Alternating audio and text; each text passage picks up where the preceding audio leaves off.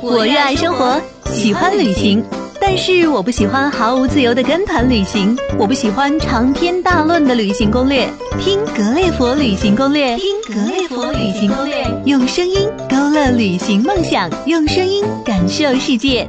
格列佛听的旅行攻略，格列佛听的旅行攻略。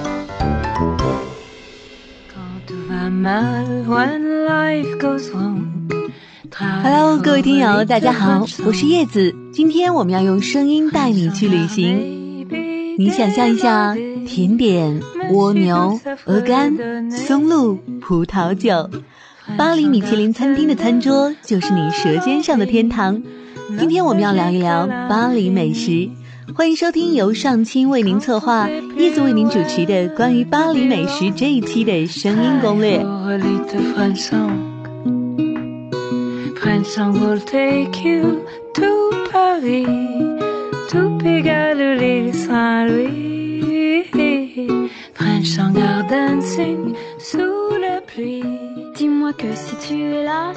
巴黎的色彩是什么？有人说是塞纳河的缠绵悱恻。巴黎圣母院的端正庄严，凡尔赛宫的奢华富贵。然而，对于资深吃货来说，巴黎啊，只有一种印象，那就是好吃，好吃，还是好吃。美食之都的巴黎，已令整个西欧叹服的魅力，成为西餐景点，而受到全世界美食家和吃货的圣地。如果平生不来一次巴黎，吃顿正宗的法餐。那又怎么能算真的了解西餐呢？在巴黎用餐，当然首选最正宗的法国菜啦。法国可能是唯一和中国齐名的美食之国吧。法国菜以选材精细、制作考究闻名。松露、蜗牛、鹅肝酱是法国名菜，配以香醇的葡萄酒，确实是令人陶醉的美味。当然，价格也是非常昂贵喽。巴黎的米其林三星餐厅世界闻名，富豪名流在那里一掷千金，还要遵守餐厅定下的种种规矩。但是普通巴黎人更留恋无拘无束的露天咖啡馆，街角实惠而又地道的小餐馆，更热爱一天也离不开的法棍面包、黑咖啡。也许这些更能代表巴黎的美食性格。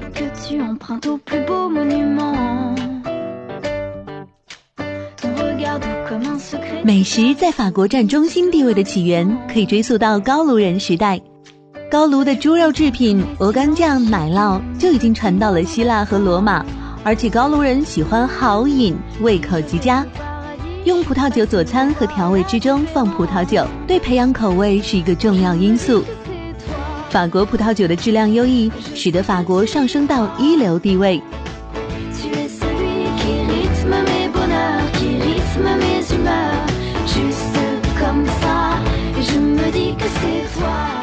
葡萄酒的发展是由于17世纪起，在教会人士和各修会的影响下，酿酒技术不断进步。到16世纪末，孔雀被火鸡替代，同时进餐方式也发生了革命，开始使用叉子。17世纪，路易十四确立了宫廷礼仪和美食的重要地位。到了19世纪，餐厅得到普及，意味着高级烹饪进入了寻常百姓的餐桌。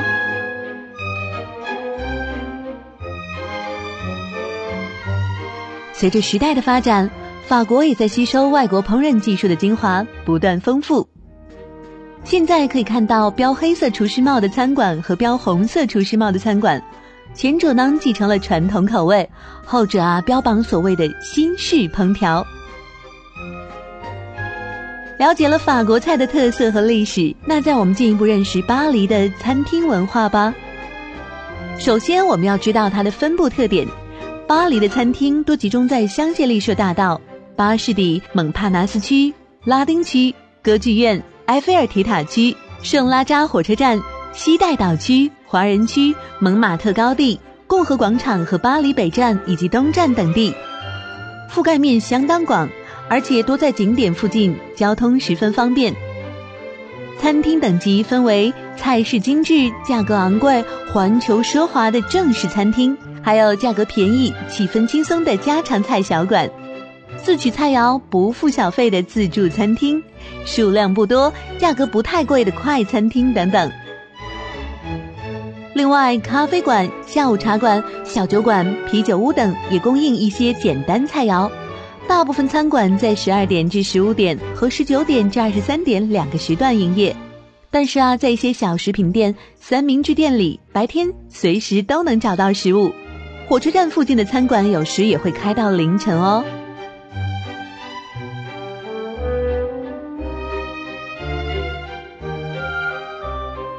其次，我们要知道啊，用餐顺序，在餐馆用餐，一般呢会先送上一篮面包，这是免费的，相当于我们中国餐厅送的开胃小菜。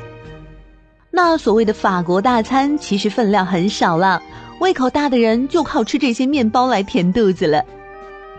然后会依次上一开胃酒，通常会是雪莉、樱桃、白兰地酒等等。第二宴席菜。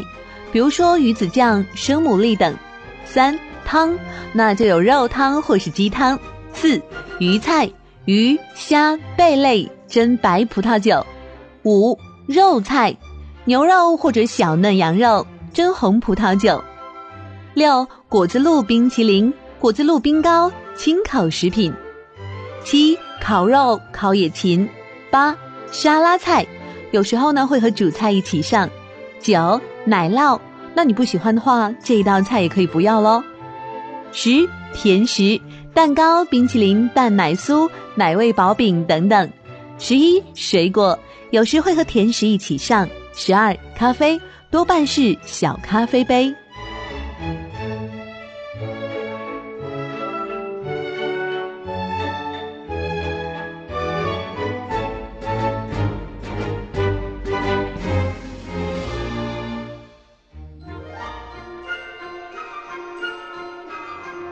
在很多情况下都会将复杂的仪式简化成为三道菜。那么第一道便是开胃菜，主要是沙拉什么的。第二道呢就是主菜喽，一般情况下会配鱼或者肉，并配以主食。这里我们需要提醒一下，在欧洲，土豆是被认为主食的，那就像我们中国的米饭或是馒头了。第三道一般就是甜点喽，可以是蛋糕或冰淇淋。在酒水方面呢，一般是啤酒或葡萄酒。如果你想要喝矿泉水的话，一般餐厅矿泉水其实就是苏打水，那你要问清楚是不是 gas water。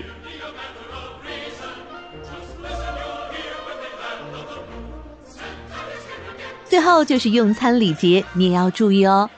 现代人吃法国菜虽然已经尽量一切从简，但是法国菜始终都是比较讲究细致的。有些餐桌礼仪和用膳细节，你不可不知。首先，吃完抹手抹嘴，切忌用餐巾用大力擦。那你要注意仪态，用餐巾的一角轻轻印去嘴上或手指上的油渍便可。第二，假如吃多过一道主菜，吃完第一道之后，适应会送上一杯雪趴，用果汁或香槟皂。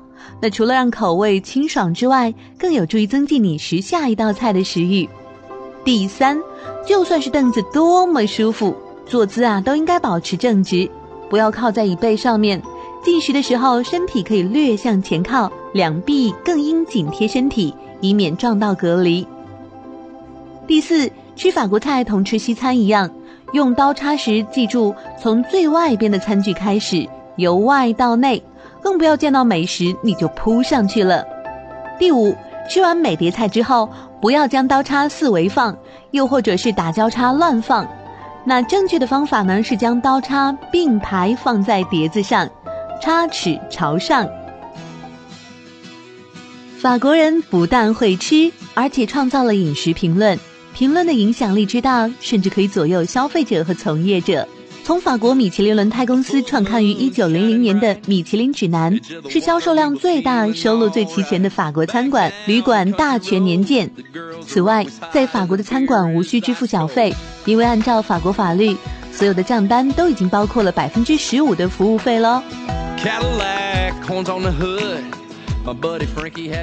百闻不如一见，那说了这么多的餐前小常识，我相信你一定准备好时刻开动了吧？现在我们就逐一介绍一下法国几样特色美食。首先，我们来说说法式面包。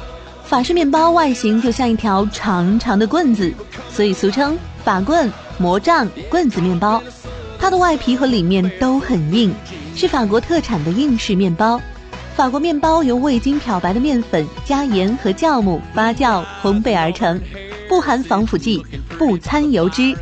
在形状、重量上也统一为每条长七十六公分，重二百五十克。还规定啊，斜切必须要有七道裂口才标准哦。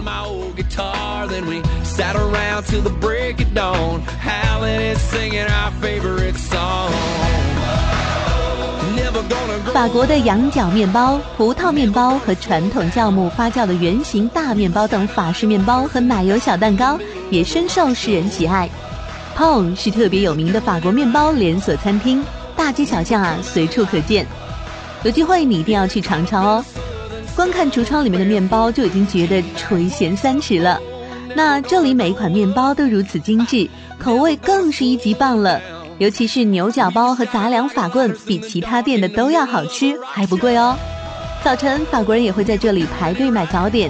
如果你要尝到松软脆皮的正宗法式面包，这儿就是你的必经之地了。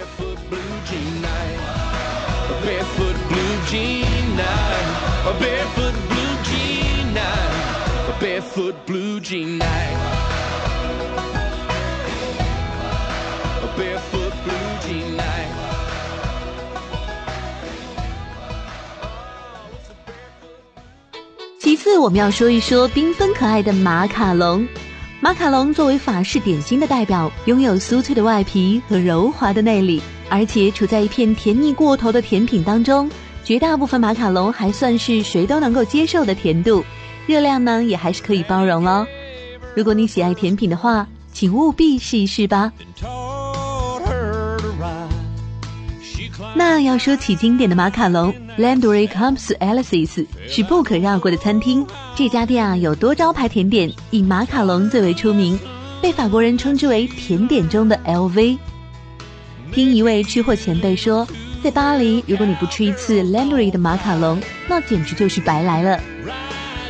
这其中又以覆盆子和玫瑰味道最为畅销，味道虽甜不腻，散发着淡淡清香，口感柔软滋润。不过啊，你要注意了，柜台和后柜的盒子上面标的价格是连同马卡龙加盒子的价格。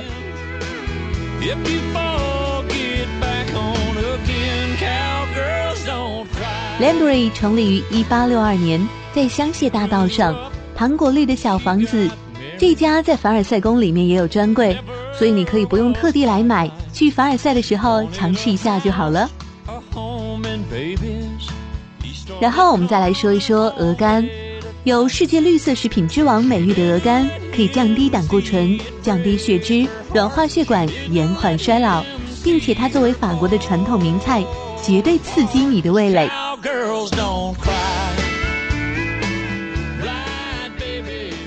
鹅肝其实并不是法国的专利，古埃及人早就发现，野鹅在迁徙之前会吃大量的食物，把能量储存在肝脏里。以适应长途飞行的需要，而在这段时间捕获的野鹅味道也是最为鲜美的。这种办法从埃及传到了罗马，之后又传到了法国。追溯到两千多年前的罗马人，他们真正发现了吃鹅肝的美味及乐趣。起初，他们配着花果食用，并呈现给凯撒大帝，凯撒视其为佳肴。之后又流传到阿尔萨斯及法国西南部乡村。渐渐开始有人用鹅肝制作肉冻及肉酱，并搭配法国面包食用，既简单方便，又显得平易近人。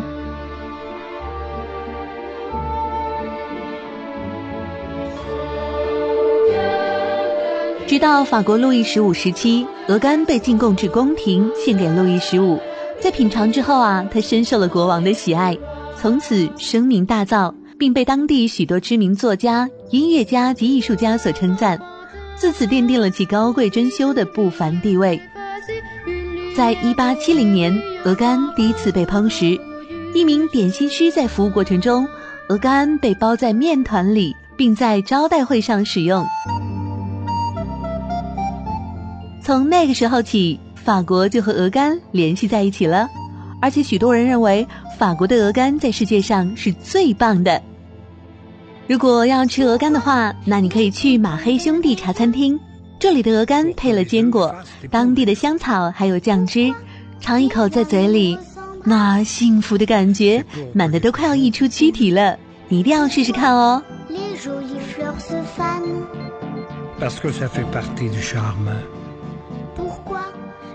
接着要说的是法式蜗牛。法式蜗牛是法国最著名的菜肴，蜗牛和干贝、鲍鱼、鱼翅被称为法国四大名菜。法式蜗牛又是法国人的最爱了，要烹制好它，那可不是一件容易的事情。法国人每年大约要用时三千五百吨的蜗牛，消耗三亿多只蜗牛。在重大节日里，特别是在圣诞节，蜗牛更是不可缺少的菜式。法国人对蜗牛的喜爱从数量上就可见一斑，而法国人做蜗牛菜又有不同的方法，如洋葱炒蜗牛、烩烧蜗牛、宫爆蜗牛、滑蛋蜗牛等等。那最受大多数法国人喜欢的还是这道法式焗蜗牛。巴黎的蜗牛质量当然是绝对有保证了，厨师们用香草、黄油、红酒混合制成酱料，在每个蜗牛壳里面稍微放一点。冷藏腌制三天，让蜗牛肉充分吸收酱料的味道。然后呢，在烤箱里面烤五到十分钟上桌，用特制的蜗牛夹和蜗牛叉挖出一块放进嘴里。这时的蜗牛肉质鲜嫩，口感爽滑，嚼起来还有清新的香草味道。蜗牛啊，还是一种保健食品，它有降低血脂、软化血管的功效。在巴黎点蜗牛的地方有许多，这里我们要推荐一家 La Germaine 的法国餐厅，和不菲的价格相称的是它优越的品质。它的装修啊十分有特色，服务也是十分周到，尤其是蜗牛鲜嫩可口，美味异常。那你只需要一口就足以陶醉其中，不可自拔了。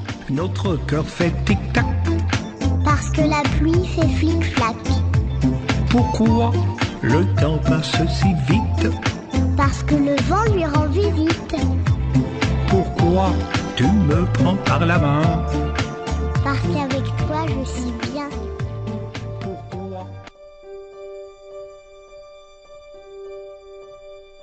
还有要提到的就是黑松露每年的一月至二月就有一样美味的食材在你采摘的时候呢，必须要眼明手快，因为你稍不留意，它就会被奋不顾身的母猪吃掉了。这种需要在猪口下夺食的食材就是法国黑松露，它和鹅肝、鱼子酱并称为法国菜中的三大天王。在二十世纪初，法国小说家克莱特的笔下，它更被形容为贫穷土地上的宝石。著名的 La c h e c 餐厅是享用黑松露的绝佳去处。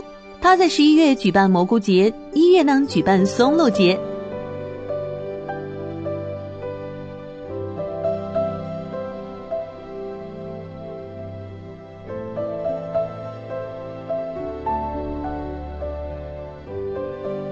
餐厅位于巴黎著名的酒店四季酒店内，餐馆拥有酒店的庭院美景，是一个精致的米其林两星级餐厅。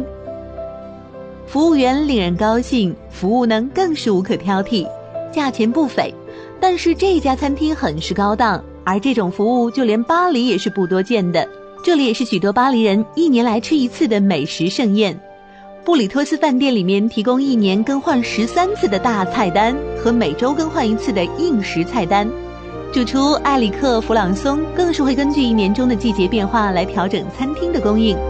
那如果你的预算充足的话，你就去体验一下最棒的法式料理吧。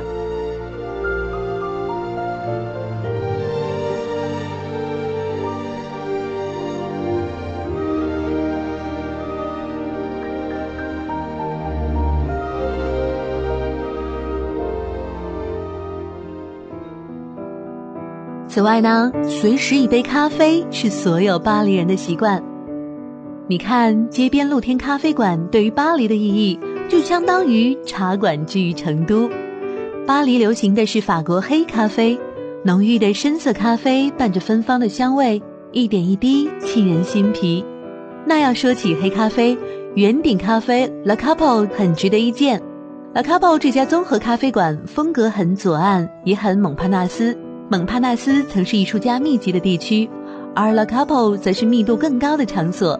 海明威、乔埃斯、沙特、西蒙波娃都曾流连于此。它不仅仅是咖啡馆，它也可以因为需要利用隔屏来改成酒馆和舞厅。它圆顶的装潢清冽而不奢华，一进门就给人一种亲切的感觉。甚至于还可能有人误会它是一个画廊而不是餐馆了。在它四壁的墙上挂满了巨大的油画，也让你流连忘返呢。双手咖啡也是一处喝咖啡的好去处，当然也有人把它叫做双偶咖啡的。因为它的咖啡店内墙壁上有两尊来自中国的老首相而得名，很难想象吧？在中国稀松平常的两个老头的木雕像，竟然成为了巴黎最赫赫有名的咖啡馆的起源和图腾。早期原为贩卖新奇物品的商店，到了1873年，因为业务扩充而搬到了圣日耳曼大道。到了1880年，又改做酒坊，直到1914年 a m b e r l y 成为老板。才改做也兼卖酒的咖啡馆。建筑师 Dobbs 的 Haberville 把原场地加以改装成为咖啡厅。海明威、毕加索等都曾是这间咖啡厅的常客，也因此啊，这里至今都有很多游客慕名而来。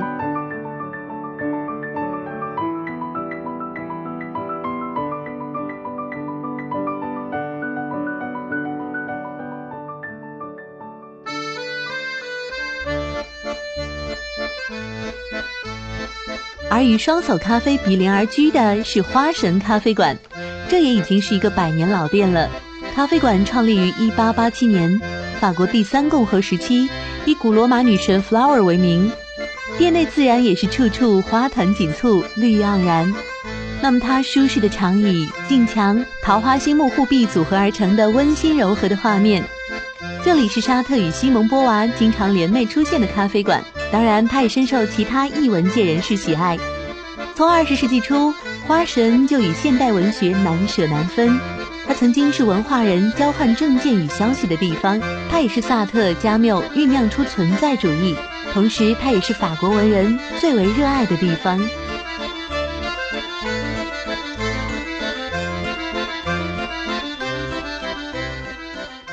最后，我们要说一说巴黎之花香槟。到了巴黎，你又怎么能避开美酒呢？巴黎的东北地区就是所谓的香槟地区，最为有名的明月香槟公司也在这一区域。明月特级年份干型香槟极端，而巴黎之花则是目前世界上最贵的香槟。它采用 d e s Blocks 葡萄园生产的葡萄酿制，如果当年的葡萄品质不好，葡萄酒的生产就会推迟到下一年。那这种葡萄酒的价格是每零点七五升约为一千欧元。如果你不差钱，作为酒国英雄的你，又怎么能不来此争个第一呢？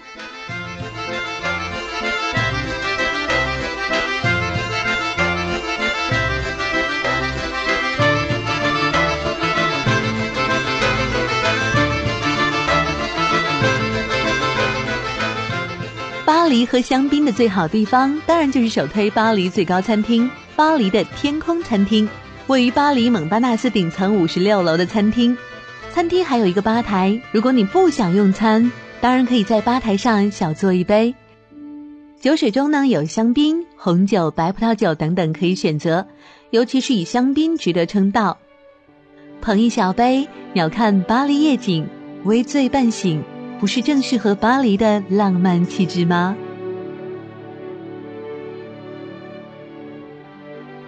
除了上述我们提到的几种美食之外，巴黎的美食又如何可以是屈指数尽的呢？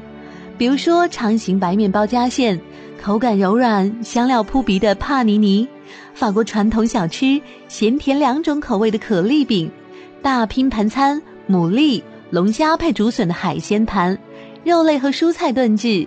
再配芥末酱的菜肉浓汤，以及始于法英百年战争的鸭腿香肠、大扁豆农家菜、卡苏莱等，从正餐到小吃，从甜点到主菜，巴黎啊，真无愧于美食之都的称号，你一定要前往尝试哦。正如美食评论家吉尔普特劳斯基编的《巴黎美食》中所介绍的那样，巴黎的美食花色繁多，餐馆物超所值。这里的法国菜餐馆、小酒店，尤其是喝葡萄酒的小酒店、啤酒屋和茶馆等餐馆成百上千。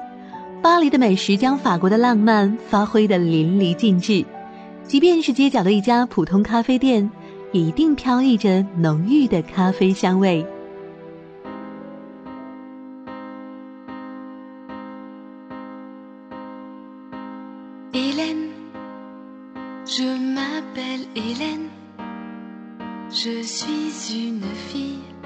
如果你是旅行达人，如果你喜欢分享，欢迎您拿起笔给我们描绘一段您旅途中有趣的故事、感悟，或者一段难忘的经历都可以。您的稿件一经采用，您不但可以获得稿酬，我们还会在声音攻略中为您署名，让格列佛听友们分享您的旅行体验。当然了，如果你还喜欢播音，那您就是我们要找的那个人了。欢迎你通过微信给我们留言。我们的编导会及时与您联系。旅行的路上听格列佛，格列佛听的旅行攻略。我们这期节目就说到这里了。主播叶子再一次感谢大家收听。您对我们有哪些建议、期待，或者您想收听哪里的攻略？欢迎你通过微信与我们互动。最后，这首法国相送歌曲送给你们。我们下期再见喽。je voudrais trouver